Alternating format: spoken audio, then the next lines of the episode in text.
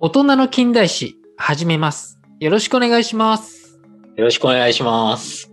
はい。じゃあふ、さっす普通じゃないどうしたの あのね、ちょっとなんだろう、導入部分別に誰も気にしてないかなと思って、なんかスムーズにいった方がいいんじゃないかみたいなのも思ったんだよね。まあ、そこは任すわ。僕はちょっと探り、 探り探りやっていこうかなと思って。 まあ、そこ反応してくれるとは思わないけどね。そうそうそうそう。まあいいや、まあ早速なんだけどシベリア抑留について話したいと思います。おーえあの最初に言っちゃうんだけどえあらすじなんだけども1945年の8月9日にですねこれ終戦の間近ですね日本の終戦のに突如ソ連があの満州国北朝鮮南樺太と千島列島にね侵攻してきたんですようん。そこにいた日本人の多くがシベリア、モンゴルなどの2000カ所近くの収容所に、まあ、強制連行されて、強制労働をさせられたっていう話なんですよね。うん。そう。長間なんとなくこれってあ聞いてたまあ、シベリア抑留はさ、結構こう戦争、日本の戦争の話とかにさ、まあ、出てくんじゃん、割と。まあ出てくるよね。そう。で、まずね、このシベリア抑留っていう、この聞き慣れない言葉になってるっていうことなんですよね、まずは。うん。これなんで抑留っていうあの抑えるにとどめるってなんかすごい回りくどいような言い方してるんだけどこれもうん端的に言うと拉致なんですよね。ああ、なるほどね。そう拉致なんだけれどもなんでこれ抑留っていう回りくどい言い方っていうと当時戦争に日本は負けたわけじゃん。うん。うん。でソ連は勝った側の人間じゃん。だから勝った側の国に対して日本は拉致だ拉致だって言えないわけなんですよあだから、このなんか、ちょっと、なんだこれっていう、シベリア抑留って言葉になってるんですよね。へえ、なるほどね。ちょっと言葉遊びじゃないけどさ、そうちょっと言葉だけ聞いてもさ、なんかそういう戦争の、なんつうの、負の歴史っていうのかな、がなんか出てくるね。出てくる出てくる。だって、北朝鮮は今でも拉致でしょ拉致被害者でしょうん。そうだ、そね、うそう。で、しかも北朝鮮って、あの、まあ、多く見積もっても、まあ、1000人ぐらいって言われてるんだけども、あの、今回このシベリア抑留っていうのは、日本で最大の、まあ、拉致被害と言ってもいいぐらい、日本人が約57万5千人抑留されたっていう話なんですよね。うん。 なんか桁が違うね。桁が違う。まあ、厚生労働省のこれ発表で、実際はね、もっと多いとも言われてるんですよ。うん。で、その抑留された中で亡くなった人は5万5千人なんですよね。テンパーぐらいか。そう、テンパなくなってるんですよ、1割。こう見るとね、亡くなってる人も多くて、しかも最初にね、シベリアだけじゃなくて、モンゴルにもね、収容所に送られてるんですよ。うん。だけど、亡くなった人の5万5千人中、5万3千人はシベリアで亡くなってるんですよ。まあ、なんか環境要因だろうね、確実そに。うそう、環境要因も悪かったっていうのがあって、だからまあ、これシベリア抑留って言い方なんだけども、うん。でね、あの、これ、日本だけの話じゃなくて、あの、世界で外国人の捕虜、トータルで言うと415万人抑留されてるの。あ、シベリアにそう。あの、自分、へえ日本だけの話なのかなと思ってたんだけど、うん。実際一番多いのは、ドイツが約239万人抑留されちゃ、されてるんだよね。ああ、でもドイツはそうだね。あの、ソ連がさ、ドイツに攻めてきたときに、まあ、てか、ドイツ、ドイツ軍ってさ、ソ連の方にまでこう来てたから、あの、その人たちがみんな抑留されたんだよ。そうそうそう、戦ってたからね、ソ連と。うで、あの、次に多いのが日本なんです。ん。なんかもう、負 けた国の差がって感じだね。そう。で、その次がハンガリー、ルーマニア、オーストリアって続くんですよ、ずっと。うそう、だから負けた国がソ連に抑留されたっていうね。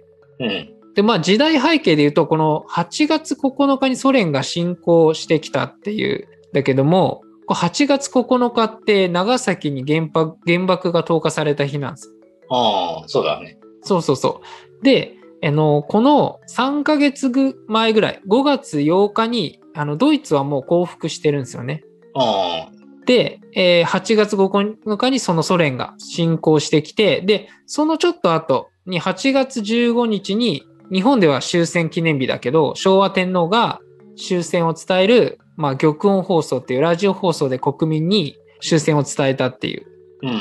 のがあって、まあ、正式にはあのその後の9月2日のポツダム宣言に幸福文書に調印した日が、まあ、世界ではあの終戦の日になってるんだけども、うん。まあ、こういう時代背景がありますみたいな。うんでじゃあなんでそもそもソ連って日本に攻めてきたのかっていうとこなんだけどうん。当時ねあの日本はあのソ連が攻めてくるって思わなかったんですよね。なんでかって言ったら1941年に日ソ中立条約っていうのをあのソ連と日本で結んでるから、うん。こうお互い戦争を仕掛けないというか中立の立場を取るっていう条約でこれをソ連が破ってでも来た理由があるんですよ。うん。そうこれはねあのよく聞くヤルタ会談って1945年の2月4日から11日の間で行われたっていううん。アメリカ、イギリス、ソ連の首脳が集まって会談したっていうね、あの、お互互いのこう利害調整をしたっていううん会談なんだけども、これでね、アメリカが日本を、まあ、幸福に追い込む手段として、まず考えてたのが原爆投下だったんですよ。あで、これはまあ実行された。で、あの、その次のカードとして、ソ連の対日参戦っていうのをして欲しかったんですよ。そうすればう、日本ってあのソ連は攻めてこないって思っているから、そのソ連が攻めてきたら、さすがにもうね、ただでさえアメリカにこんなに追いやられてるのに、超大国のソ連も来ちゃったら、もう降伏せざるを得ないっていう状況に追い込めるから、あ。うん。っていうので、あの、これソ連をね、対日参戦して欲しかったっていうアメリカの狙いがある。ああ。でもソ連は逆に、ソ連のうま、うまみというか利益としては、ここで話し合われたのは、日本の領土だった当時、南樺太と千島列島をソ連側に引き渡すというか、ソ連のものにするっていううん。のと、あと満州国の権益確保っていうのが、まあソ連がこう参戦してきた理由なんでね。ああ。まあ、ただドイツとねソ連ってあの戦ってたからあのドイツが降伏してから、まあ、2ヶ月後3ヶ月後ぐらいでソ連は対日参戦しますよっていう話だったああ。そうだからドイツが降伏してちょうど3ヶ月後ぐらいに日本に対して攻めてきたわけですああ。っていうまあ背景でねじゃあ,、まあ攻めてきたっていう背景は分かったんだけどなぜ抑留までしたのかっていう話なんですよねああ。しかも大量にうん。これはあの第二次世界大戦で最も一番死者を出した国っていうのは実はソ連なんですよ。ああ。これ戦死者がね、えっと、2600万人いるって言われてるんですよ。なんか桁が違うよね。そうそう。あの人口のね、14から15%ぐらいがなくなってるんですよね。で、あと、その戦争以外にも、ソ連の独裁政権でスターリンがやってたんだけども、それにあの逆らうものっていうのも容赦なく、あの自国内で殺してたんですよ。うん。で、あの、または収容所に連行して強制労働で、労働環境が悪いから、し多くの人が亡くなってたっていう現実もあった。ああ。だからもう国がね、疲弊しきっちゃって、労働不足をね、こう、補うためにも、スターリンが指示のもと外国人捕虜が使われたっていう話なんですよね。なるほどね。そうそうそうそうそう。で、日本人はね、まあどうやってこうシベリアに連れてこられたのかっていうのなんだけども、うん。まあ最初シベリアが、あ、シベリアじゃない、ソ連が北から攻めてきて、日本はこう南にどんどん逃げてったんですよ。あでも途中で、あの、日本は降伏をしたんですよ。世界に向けて。あ。あなので、あの、もう、こう武器を捨てて、あの、ソ連に捕まったわけですよ。降伏をして。で、あの、ソ連はね、なんか、日本に帰れるぞって、この、よくダモイダモイって言うんだけど、あの、ああダモイって、あの、帰国っていう意味なんだけども、ロシア、ロシア語でね。あ。ああ。で、あの、日本に帰れるぞっていう風に騙して、鉄道とか船に、まあ、乗せられた。まあ、どちらにしても、もう乗るしかないんだけれどもね。うん。で、乗せられて、本当にその日本に帰れるって思ってた人が多くいたんだけども、実際着いたら、極寒の地、シベリアだったっていうね。うん。っていう悲劇。このシベリアって、ものすごい環境悪いんですよね。もう聞いただけで寒いって感じじゃん。あで、これね、1年を通してね、夏の時期ってすごい短くて、大半がね、極寒の冬なんですよ。あ気温で言ったらマイナス20度からマイナス50度以下っていうのも結構多くて、あ、ああ。もう信じられない寒さだよね。まあそうだよね。そうそうそう。中でも収容所の中でも最もあの過酷と言われてたマガンダ収容所っていうのがあるんだけど、ああ。これ北緯60度結構北の方にあって、囚人のね、墓場って言われてたんですよ。ああ。そう、これね、あのー条件がすごい悪くて、死者もね、多くて、ここで働いてる人って結構ね、足の指がない人が多いんですよ。あ、東証でそう、凍傷でね、みんな亡くなっちゃうっていう。ええそれぐらいね、まあ、そこにもね、日本人は生かされた記録もあって、で、これね、服もね、ちゃんとした服用意してくれないわけですよ、防寒具なんて。ああ。服もね、夏服のまんまだったりもするんですよ。で、しかも、こう寝るところ、食べるところって丸太小屋みたいなところで、隙間風がこうガンガン入ってくるような劣悪な環境っていうのも多くて、あとその中でね、こう環境が悪いから、シラミっていうのも流行って、もう本当に災難な環境だったんだよね。うーん。で、食事なんだけれども、例えば黒パン一切れとかね。あでも黒パンだったらまだいい方なんですよ、パンだから。あ。ああ。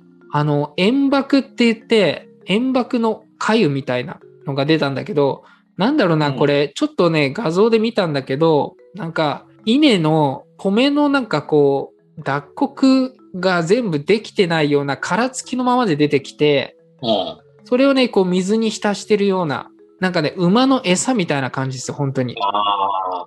それをね、食べさせられてて、もう食べたら結構ね、お腹下す人も多いんですよ。ああ、なるほどね。そう、そんなぐらいね、食事も劣悪で、で、量もかなり少ないんですよ。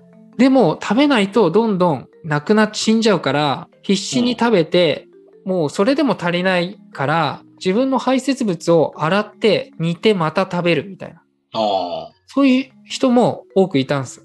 なんかもう、かわいそうとしか言いようがないよね、そうなっちゃうと。そうそう。しかもね、この労働させられたっていうんだけどもうん、なんか、まあ、ノルマがね、まあ、収容所ごとにあって、うん。あそのノルマ達しないと、どんどん食事も減らされる。あ。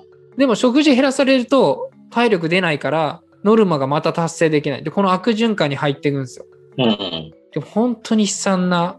で、あの栄養失調でさ、すると体ってこうガリガリになるんだけども、お腹がこう少し出っ張るような、そんな体型にみんななったっていうんだよね。あだからもう食べられるものは昆虫や草でも何でも食べたって言ってましたね。あ。へえ。そうそう。で、まあ、仕事なんだけど、仕事はね、森林伐採とか、鉄道の建設とかね。うん。ただね、土がこうさ、凍ってるのよ。ああ、シベリアだしね。そうそう。で、凍ってる中、鉄道建設とか行っても、こう、つるはしでさ、凍ってる土を掘るのも、本当にね、すんごい大変なんですよね。うん。で、あとは石山とかで石を削って切り出してっていう結構危険な作業とかもあったりとか、あとはあの建物建造物作らされて、あの今でもあるあのウズベキスタンにナボイ劇ナボイ劇場っていうのがあるの。あこれソ連時代の 4, 四大劇場って言われるぐらい立派な劇場も日本人が多くこう携わってるんですよね。あ。へえ。で、まあ、そんな過酷の中で行われてたから、あの亡くなる人も当然多くて、 うん。例えばこう隣でねこう会話してたら突然ねこう話し声が聞こえなくなったと思ったらコクリってこう突然なくなっちゃったりとかあとはもう脱走する人もいたんだけどもう脱走しても射殺されるもしくはもう投資しちゃうんですよねあだからもう相当のこう死体の数っていうのが増えてってだけど土が凍ってるから死体も埋められないところも多かったんですよあ。うん。なんで、こう、収容所の裏手とかに積み上げられていったっていうか、ああ。そのまんま。そうで、30メートルほどぐらいね、渡って死体がな並べられてたっていう環境もあったんですよ。へえ。もう恐ろしいっすよね。なんかもう地獄って感じだね。そうそうそうそう。でね、これね、男性がまあ、ほとんどだったんだけども、女性もね、抑留されてたんですよ。うん。女性もね、約ね、1000人ぐらい被害に遭ってるって言われてるんだけど、うん。被害に遭った人は看護婦とかタイピストとかね、タイプライター打つ人とか、で電話交換士とか民間人もいたんだけど、まあもちろんその男性ほど重労働ではなかったって言われてたけども、環境は一緒だから、うん。すごい劣悪な環境で、なんか薪を拾いに行かせてノルマがあったりとか、あと看護婦とかは、その病院に勤めて、あの栄養失調とかで捕虜がこう運ばれてくるんですよ。それを懸命に看病したりとか、うん。のも、あの、日本人のその看護婦がやってたりしたんですよね。うん。助けたいから命を、あの、自らこう血をね、ドナーになって輸血したりとか、そういうのもやってたんですよ。で、ここでね、なんかね、あの、えっ、と、シベリア、あ、シベリアじゃない、ソ連が攻めてきた時に、満州国にいたジャムス第一陸軍病院っていうところがあったんですよ。あここにね、あの、看護婦が二十数名いたんだけれども、あ。あの、日本人のね、うん。あこの看護婦が全員抑留されたんですよ。あ。この人たちが常にね、抑留されても、あの、持っていたもの、肌身離さず、持っていた小さなね、小瓶があるんですよ。ああ。みんな全員持ってたって言うんですよ。これ、なんだと思う小瓶そう、小瓶をね、あの、見つからないようにずっと持ってたんですよ。で、それがね、彼女たちの精神的な安定にもつながったって言われてるん。なんか自分たちも言ってた。なんだろうね。小瓶だから薬系かな。そう、これはね、粉末の生産カリなんですよ。ああ。まあ、その、いざとなったら死ねるようにみたいな。そうそう、これもさ、聞いた時にさ、うわって思ったんすよね。でうん自分のこう自殺するためのいざとなった時に、そのなんか、日本って敵に殺されるぐらいなら自分であの死んだ方がいいっていう、うん。当時そう思う人が大半だったから、うん。で、生産カリが粉末が入ってて、ただ水がないと飲めないから、あの、その瓶の上に寒天もついてて、一緒に飲めるようにしてたんですよ。っていうね、まあ、なんかすごい聞いてると、どんどんこう、重い感じなんですよね。うん。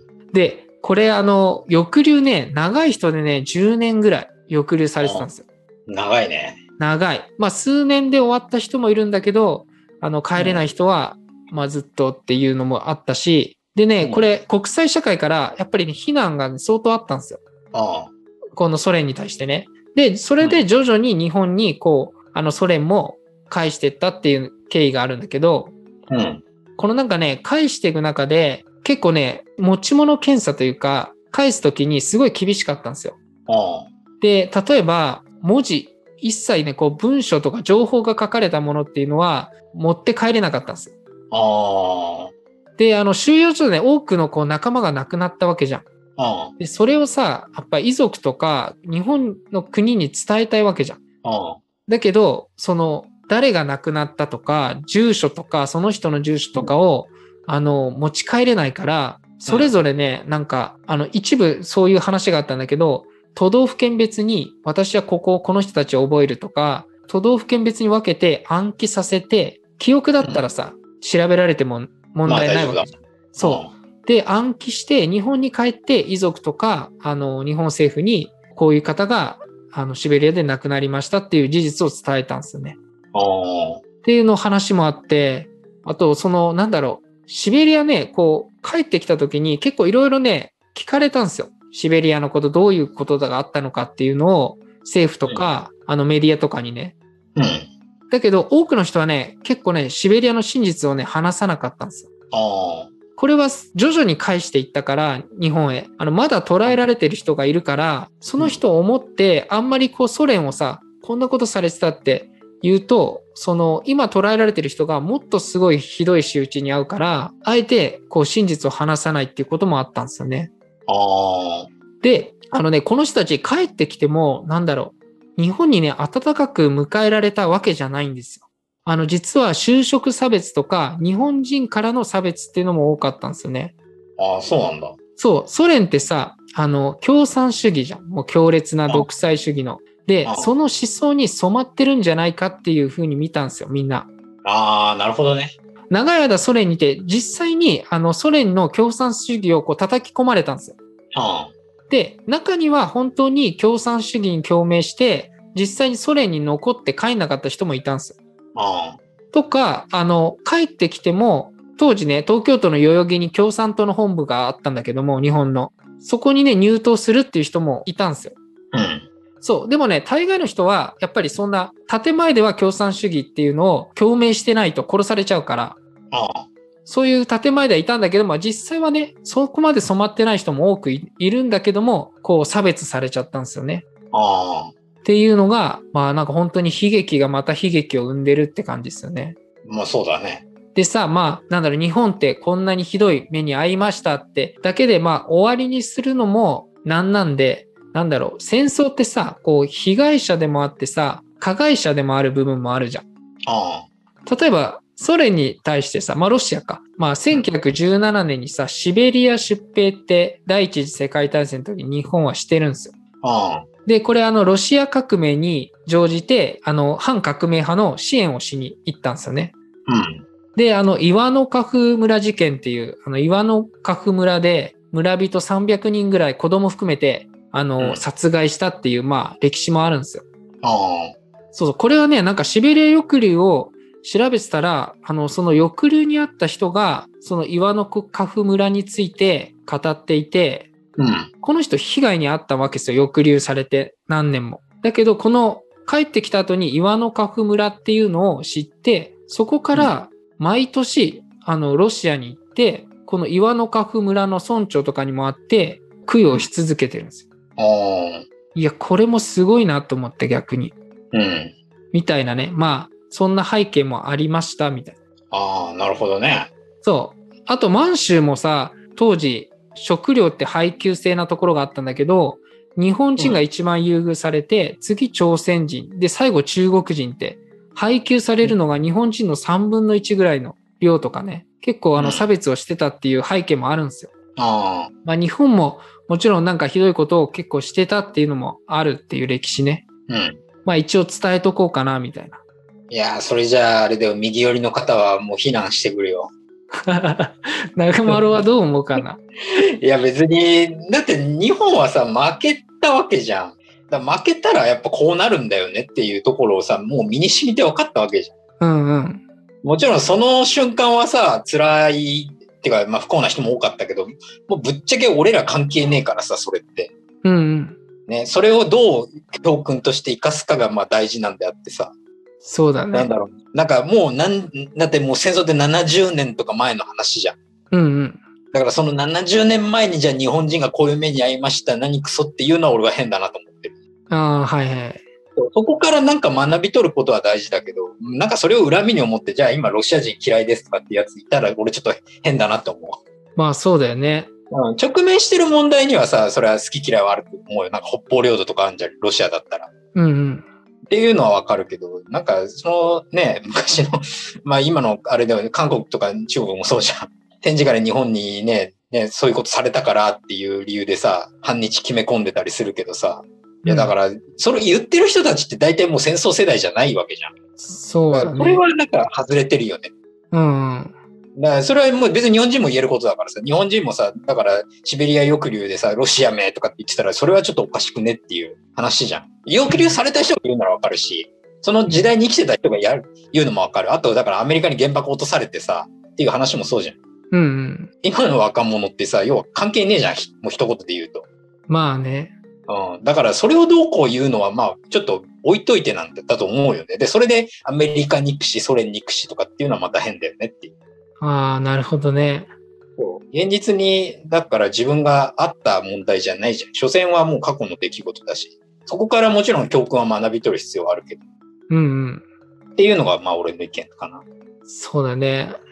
じゃあまあ、なんだろう、これね、最後、あの、こう、自分たちの言葉で終わりにするのもあれなんで、あの、ちょっとまとめのね、こう、抑留された人の遺族の言葉がちょっとね、心に刺さったんで、ちょっとこれをね、読んで、最後終わりにしたいなって思います。うい。戦争した国すべて人道に恥じないことをやってきたと胸を張って言える国など一つもないと思う。ソ連の責任を問うというよりは、戦争そのものがあらゆる罪を犯し、悲劇を巻き起こす。また、同じような道をこれからも歩もうとしているような人たちに対して、本当にあった事実を伝えるのは非常に大切なことだと思いますって言ってるんですよ。あ、もうその通りだね。 ね、これね、刺さるよね。まあ、ということなんで、これからも大人の近代史は日本の歴史についてまあ、知ってもらいたい、まあ、一緒に興味持ってもらいたいなと思って配信したいと思います。それでは、ごきげんよう。え え長野は言われる。え、俺言うのそれ最後。